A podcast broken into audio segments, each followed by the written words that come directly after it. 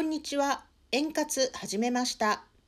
毎週火曜日、金曜日、特定非営利活動法人エンディングノート普及協会の提供で、就活やエンディングノート、介護の情報などをあれこれと発信させていただいております。さて今日はですね、えー、お盆も終わりましたけれども皆さんお墓参りには行かれましたか？ちょっとお墓参りのことについてお話しさせていただこうと思います。はいお墓参りということなんですけれどもうんエンディングノートに実はねお墓の場所を書いておきましょうっていうことを最近お勧めしています。これはなぜかというと、えー、今回もねお墓参り行く予定だったけれどもコロナの感染拡大が急拡大してしまってやはり今回やめとこうかなって言ってお墓参りやめちゃった方もいらっしゃると思うんですよね。気がつけばこの2年そういえば行けてない。私自身も、えー、お墓の掃除を毎年ね行くんですけれども去年と今年はふるさと納税を使って、えー、代行でお願いしたんですね。そうすると、まあ、2年帰れてない。で私の実家の方のお墓は実際に私の子供が行こうと思っても多分多分自分たちでたどり着けないんですよ。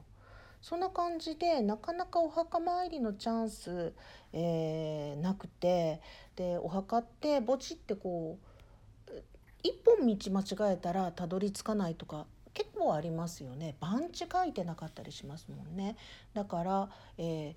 お寺さんの場所もそしてお墓の場所もエンディングノートには書いておくといいかなと思います。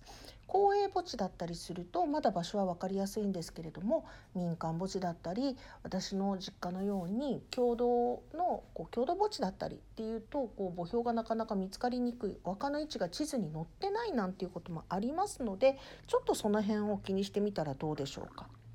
そしてもう一つお墓の場所だけじゃなくて本当に自分の家のお墓がどこにあるか、えー、お墓の場所まで地図を書きました。そしたら今度は霊園の中のどの場所にあるかも書いておいた方がいいかなと思います。私もあの自分で家族に連れて行かれなくて自分で、えー、実家の方のお墓に行くようになってから何回も何段目だったっけどっちの段だったっけってやってた記憶がありますね。から一段間違っても全然たどり着かないのでそこも含めたらあのお墓の場所ここがうちっていう場所まで書いておくのがいいかなと思います。案外ですね、えー、お墓うちもそうなんですけど周りに同じ名字のお墓がいっぱいあるんですよ。だから、えー、ここかなと思って全然違うお宅の同じ名字の墓拝んでたなんていうこともありますからね。えー、昔だったらまさかそんなことはと思うかもしれませんけれど、えー、お墓も離れていてなかなかお墓参りに帰らない。1年に1回帰れたらいい方だというような場合にはそんなこともありますね。なのでお墓の、えー、ま、お墓まで行く地図それからお墓の霊園の中の自分のところの墓地の位置これを、えー、絵に描いてね、えー、一緒にエンディングノートに挟んでおくっていうのがいいかなと思っています。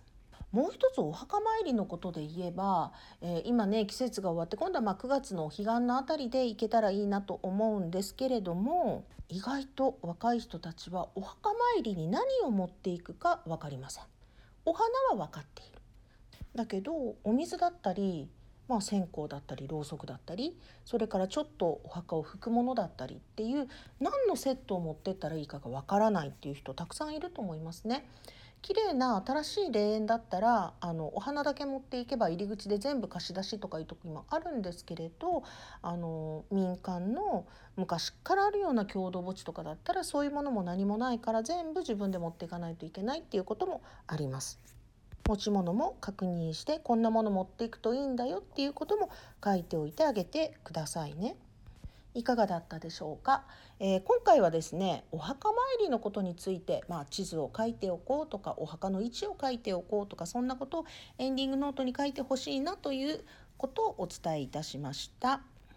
今週も最後までお聞きいただきましてありがとうございました特定非営利活動法人エンディングノート普及協会では1日5分メモから始めるエンディングノート講座を開催しておりますので詳しいことは公式 LINE アカウントに登録していただいてそちらからご覧ください。それでは失礼いたします。